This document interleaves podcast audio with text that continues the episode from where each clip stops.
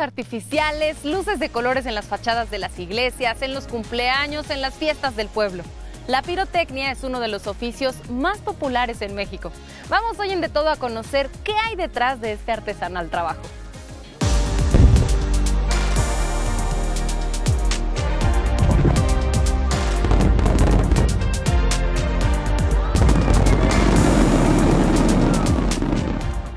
Luces satisfacen nuestros sentidos cuando volteamos al cielo y se desprenden sus brillantes colores.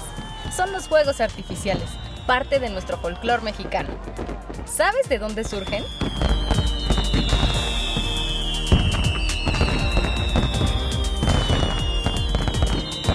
En China, en el periodo de las cinco dinastías y los diez reinos, entre 618 y 907, fue inventada y perfeccionada la pólvora, que en principio se utilizó para fines bélicos, lanzando artilugios incendiarios en catapultas, entre otras técnicas pero al mismo tiempo descubrieron su belleza y colorido, dando entrada a los fuegos artificiales, utilizándolos en fiestas, ceremonias y rituales. En México, la pólvora fue introducida por los españoles en la conquista, en el siglo XVI, principalmente para cargar sus mosquetes. Los historiadores afirman que durante la conquista, Pedro de Alvarado, dada la importancia de este detonante, mandó buscar los suministros necesarios para la elaboración de pólvora, azufre, carbón y salitre.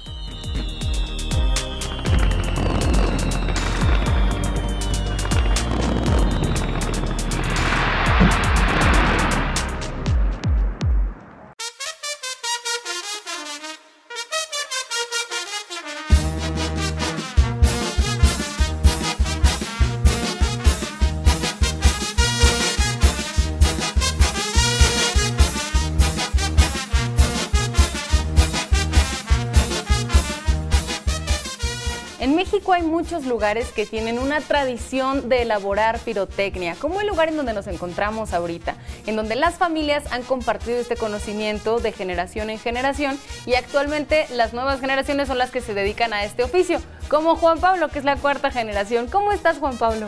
Muy bien, muchas gracias, bienvenidos. Este, nos encontramos en Santa María Actipac, municipio de Ajapusco. Aquí tenemos nuestros polvorines con número 772 que están regulados ante la Sedena.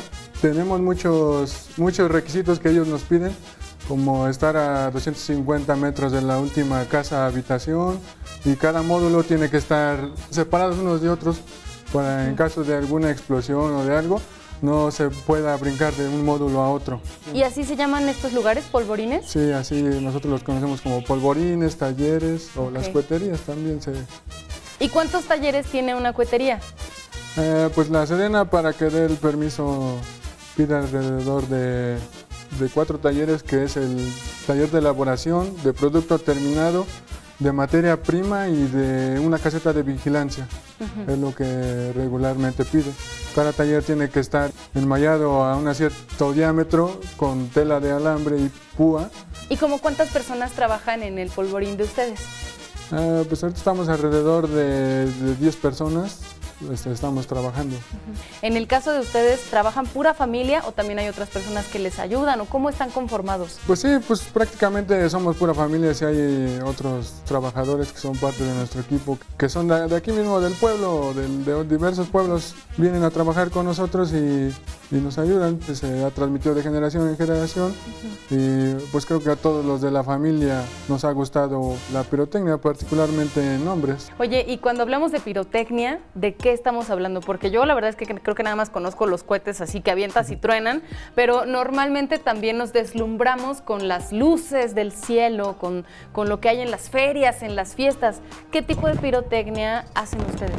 Pues al hablar de pirotecnia estamos abarcando mucho, mucho contenido, están los casillos monumentales, están los piromusicales, están las bombas, los toritos, las candelas, las canastillas. ¿Cómo es un castillo? ¿Qué es un castillo? Ah, pues un castillo es lo que podemos ver en, en las fiestas religiosas de nuestros pueblos. Son 25 metros de altura aproximadamente y lleva, está compuesto por figuras de movimiento, figuras de 3D, de apague, que le nombramos apague, que aparece primero una figura y después otra. Está compuesto por diferentes, diferentes cosas, diferentes okay. Figuras. ¿Qué es un piro musical? Pirotecnia que va al ritmo de la música. dependiendo la música, es el- la pirotecnia va, va saliendo al, al compás de la música. Ese ya es un trabajo mucho más...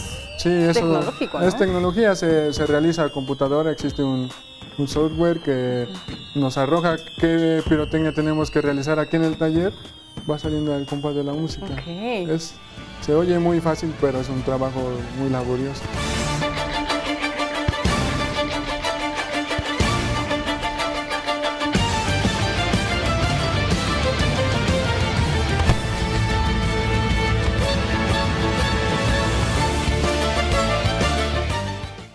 ¿Y, ustedes como familia que hace este oficio se han especializado en algo? Pues actualmente hemos estado especializándonos en los piromusicales y en los castillos, porque ya viene de, ya traemos una gran trayectoria de, de muchos años, de muchos lugares recorridos, e incluso en algunos otros países hemos recorrido. Oye, ¿y a ti qué es lo que más te gusta de dedicarte a este oficio? Pues a mí lo que me gusta es cuando termina un, trabajo y que, que le gustó a la gente y que empieza a aplaudir, a gritar, eso es lo que más se siente bonito porque es algo que nunca se va a pagar con nada del mundo. Oye, y, y, por ejemplo, ¿qué en cuanto a la seguridad? O sea, ¿ustedes están en riesgo cuando elaboran los, los cohetes o lo- las figuras? Pues al mezclar los químicos es lo, lo más peligroso, pero de ahí en fuera ya cuando está todo terminado, todo elaborado, a menos de que se prenda propiamente por un ser humano, no se prenden. Ya estando elaborado ya no se prenden. Juan Pablo, ¿y ustedes trabajan por pedido o, o cómo, cómo es que ofertan su producto? Yo sé que ya tienen muchos años como familia y que la gente a lo mejor los busca, pero ¿cómo es que ustedes se dan a conocer de que la gente les pueda contratar o pedir algo? Ajá, pues este, nosotros contamos con una página en Facebook que se llama Juegos Artificiales Rodríguez Lafar y este, ahí nos pueden contactar, estamos disponibles para cualquier tipo de eventos, este, los 365 días del año. Las recomendaciones de boca en boca, por supuesto, también me imagino. Sí, que claro, les la recomendación es muy importante y ya contamos con una amplia trayectoria que nos, nos ha recomendado a lo largo de todos nuestros trabajos. Bueno, entonces, ¿qué te parece si damos una vuelta por este polvorín, por esta cuetería, como nos dijiste, para que nos compartas un poquito de cómo es el proceso? Sí, claro, vamos a, Bueno. a mostrarle todos los, los polvorines. Vamos a un taller.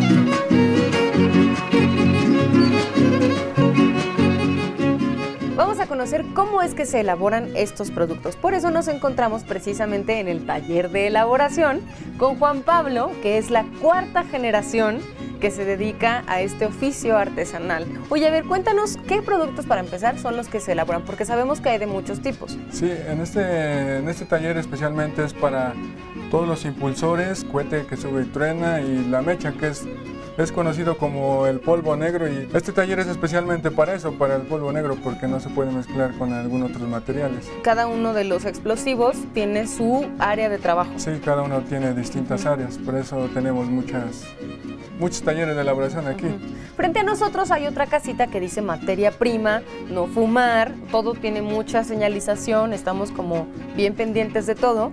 ¿Cuál es la materia prima para lo que se elabora aquí en este taller? Pues este es el, el azufre, el salitre y el carbón. Es lo, es lo principal que se requiere. Ya son más, bueno, el carbón sí hay aquí en México, ya los demás. Luego proceden de, otros países, por ejemplo de China. Nos llegan aquí a nosotros y los molemos, le- en, el, en el molino se muelen, ya sale todo, toda la pólvora negra, ya se procede a, a trabajar. Ya está mezclada con Sí. las cantidades que ustedes ya conocen. Sí, pues el molino lo dejamos 10 horas. El molino contiene balines. Con la misma vuelta que da el molino, los balines van moviendo y ya va como deshaciendo y ya sale puro polvo negro. Ya posteriormente ese se pasa a arnear con arneros y ya es cuando ya queda lista la pólvora negra. Ya que es lo que vamos llenando una por una aquí en, en este taller. ¿Qué es lo que rellenan? Rellenamos los impulsores, es un, un tubo de, de cartón y ya se va rellenando con ayuda de, de una baqueta, de un mazo, de una aguja y con la pólvora se le va echando encima y ya va, ya va, se va llenando y ya eso es lo que sirve para darle vuelta a las ruedas en el castillo.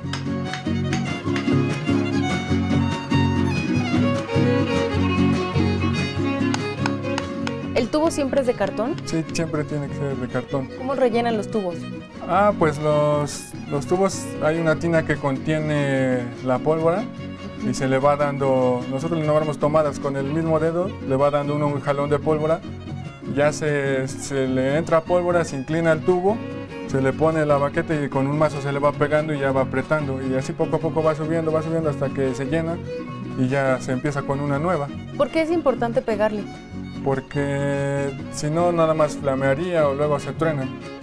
Sí, es como que la misma presión que tiene por dentro es lo que hace que igual de vuelta. O sea, tiene que estar bien apretada Sí, la tiene que pólvora. estar bien apretada la pólvora. ¿Y el barro? ¿Para qué le ponen barro? Es una tapa un poquito más delgada que el, el grosor del tubo. Prende la pólvora y da, el- da la flama y ya sale más a presión y ya es lo que hace que dé vuelta la rueda. Ok. Sí. Entonces son estos materiales básicos los que emplean para poder armarlos aquí en el taller de Sí, elaboración. sí, es, es artesanal. Es artesanal. Y, y una vez que, que ya los arman, ¿qué pasa con ellos? Ah, pues aquí se embacuelan. ¿Cuál es la vacuela? La vacuela son cachos de, de papel, se le pone esa vacuela y se lleva posteriormente a otra zona donde se encera. Le ponemos la cera porque ahorita en, en temporadas de lluvia, este, como llueve, esa cera ya no deja que le entre el agua al material. Oye, ¿y ustedes como cuántos hacen en un día? Ah, pues aquí este, la persona encargada es, más o menos se viene sacando unas 250 piezas al día, que entre comillas se oye mucho, pero es poquito porque para cada castillo ocupamos como unas 1000, 1500 piezas. Ok, para que nos demos una idea de todo el trabajo que toma, entonces a ustedes les lleva mucho tiempo Sí. poder armar un castillo. Sí, antes de, por ejemplo, que nosotros por lo regular nos dedicamos a quemar en eventos patronales, tenemos que empezar, no sé, un mes antes, unas dos, tres semanas antes, para que nosotros nos dé tiempo a hacer todo y después ir al pueblo, quemar y todo eso, sí, es un, un gran proceso. Claro, tenerlo todo listo. Sí. ¿Qué, qué precauciones tienen que tener en cuenta ustedes que están aquí en el taller de elaboración? Ah, pues aquí la Sedena nos regula cada medio año. Tenemos que tener bote de arena, bote de agua, extintores, palas, picos, este, barras de descarga.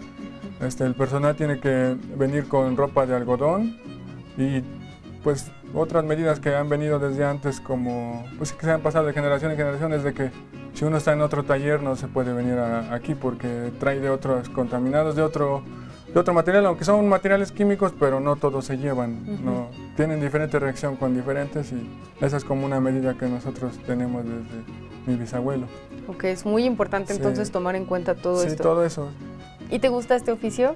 Sí, pues la verdad sí, desde, me acuerdo desde niño, mis tíos, mi papá, mis abuelitos este, trabajaban, yo los veía yo en la, en la fiesta de, de aquí de nuestro pueblo, pues quemaba, quemaba castillo y yo me gustaba irle a ayudar y, y ahorita ando aquí de lleno, ya, ya me dedico a la pirotecnia de lleno. Qué interesante este proceso, no me imaginaba que fuera tan laborioso. Muchas gracias, Juan Pablo. Sí, por nada.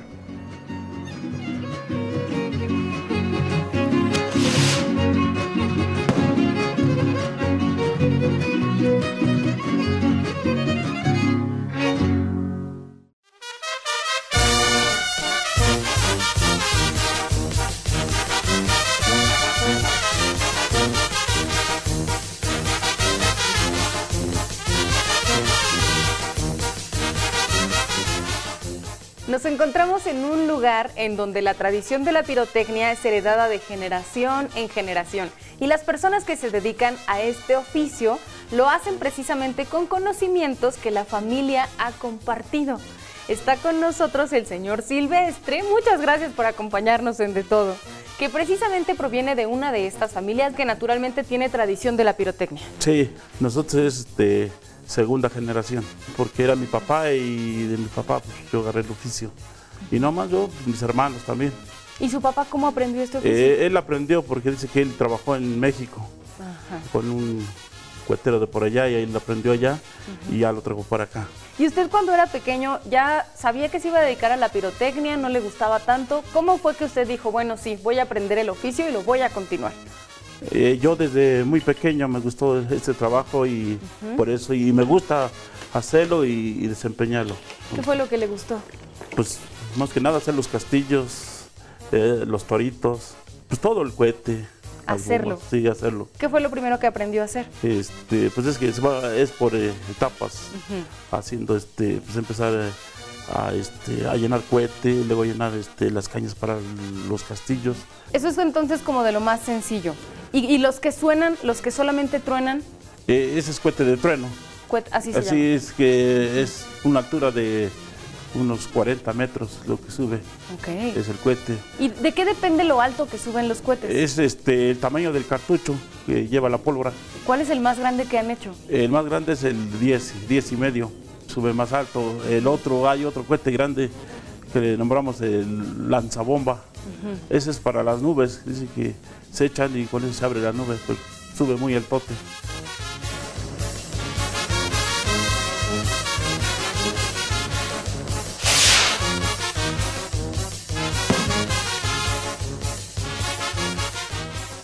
Y entonces, una vez que, que ya pasamos de las figuras más sencillitas como estas, ustedes también son expertos en la familia en hacer estas otras figuras que ya tienen como una estructura, ¿verdad? Sí, sí, también. ¿Cómo le llaman a esas estructuras? Son los castillos ¿Son que los hacemos, los castillos? que hacemos. ¿Qué, for- qué figuras hacen en los castillos? No, pues es, eh, la, la portada principal donde nos ocupan es según como se llame el santito, se hace la, la imagen.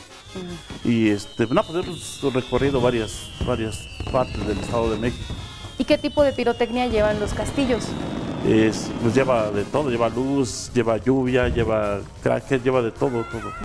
Y por ejemplo, los toritos, ¿qué llevan? Ah, también los toritos llevan lluvia, lluvia de estrellas, color de, eh, los colores de, de rojo, verde, blanco, amarillo. Ok. ¿Y, y cómo miden ustedes el precio precisamente de los castillos o de los piromusicales? ¿Cómo calculan el precio? Ah, porque es por tamaños. Ok. O sea, el tamaño es por tamaño.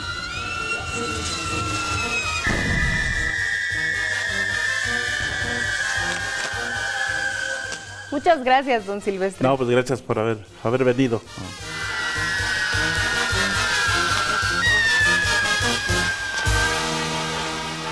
Ahora estamos en otro taller de elaboración en donde se hace específicamente, yo digo que la magia de la pirotecnia, que es donde tiene el color. Y Amado nos va a explicar cómo es este proceso. Cuéntanos un poco acerca de lo que se elabora en este otro taller.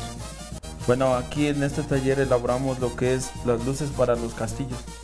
De colores, ya sea que nosotros manejamos los siete colores, que es verde, naranja, azul, amarillo, rojo y blanco. Y volvemos a repetir el verde. ¿Y qué es lo que le da el color a la luz? Pues son diferentes químicos que manejamos. Para poder hacer el color verde necesitamos nitrato de bario, eh, azufre, brillo y, y brillantes. Eso, todo eso hay que, hay que mezclarlo y hay que cortarlo en un arnero. Todo es en polvo. Ajá, todos son polvos. ¿Y son cómo, cómo lo cortan en un arnero? Eh, vamos pesando cada químico y ya cada color tiene su componencia de, de ciertos gramos, ciertos kilos. Y de cada químico Sí. para dar tal color. Sí, para dar tal color. Y ya de ahí ya utilizamos cañuela, le decimos cañuela, pero es tubo de, de papel. Reciclamos todo el archivo que luego sale de imprentas de, y es tubo de papel. Pero, pero tiene algo más, ¿no? Porque está como durito. Eh, bueno, ya es la hoja, lo cortamos y hay personas que se dedican a envolverlo. Va untado en grudo para poderlo envolver y que quede duro. Ok, y esto es lo que rellenan con los químicos que Sí, nos platicas. sí, sí, primero lleva una cierta medida, hasta por aquí de, de barro o acerrín, llegamos a ocupar. ¿Por qué barro con acerrín? Pues es más, más fácil que entre en el tubo. Luego tenemos otra medida y le echan, así como están los rollos, le echamos una, el color, el primer color, ya sea azul, y ya de ahí le miden.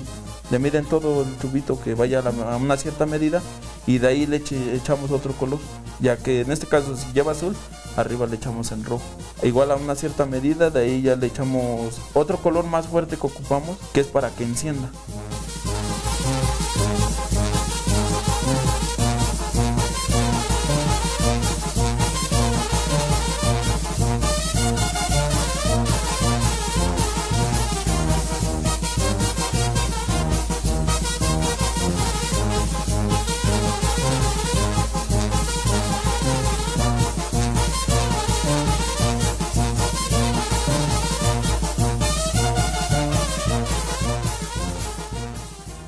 Igual tiene unas, otra medida y ya de ahí ya la, eh, le echamos pólvora. Y, Y ya, ya queda lista. Ya de ahí ya pasa a otras manos donde le ponen la vacuela. Le decimos embacolar porque igual es un pedazo de papel que igual va pegado con engrudo. ¿Y ese para qué es? Porque ya de ahí este, se encera y de ahí ya por decir, cuando vamos a los pueblos a llevamos nuestros castillos, lo que nos pidan, ya se le pone en, una, en un armazón de que es de palo y con la figura se dibuja, se hace con aluminio y ya se mete y, y el papel que es- lleva aquí es para que entre la mecha. Ya la mecha ya ahí se le va cortando y se le va metiendo y se le va amarrando. Todo es manual, o sea, artesanal. de-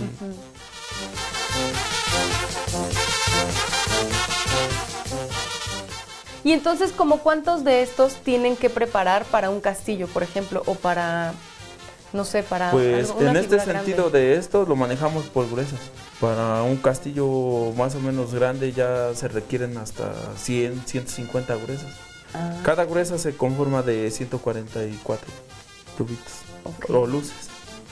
Y se ocupan pues, No, pues 100, muchísimas. sí, 60, 100, dependiendo que, qué tan voluminoso sea el castillo. Y di- dime una cosa, ¿cada uno de ustedes entonces es experto en una parte del proceso o todos saben hacer todo? ¿O cómo funciona? ¿Cómo se organizan? Sí, todo, todos, todos los trabajadores saben hacer todo. Lo que pasa que algunos pues los ponemos en el polvo negro, algunos aquí en el de la luz. Ya algunos tienen más agilidad, un ejemplo para hacerlo de allá, encargados de allá, otros encargados de acá. Bueno, pues vamos a ver qué otra cosa se elabora en estos talleres. Muchísimas gracias, Amado. Gracias a ustedes.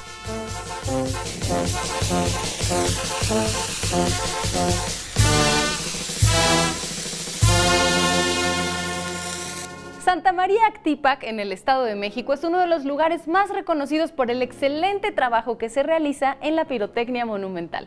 Nos despedimos, pero yo sé que les gustó este capítulo. Déjenos sus comentarios en las redes sociales y escúchenos a través de Radio IPN en el 95.7 de FM. Hasta la próxima.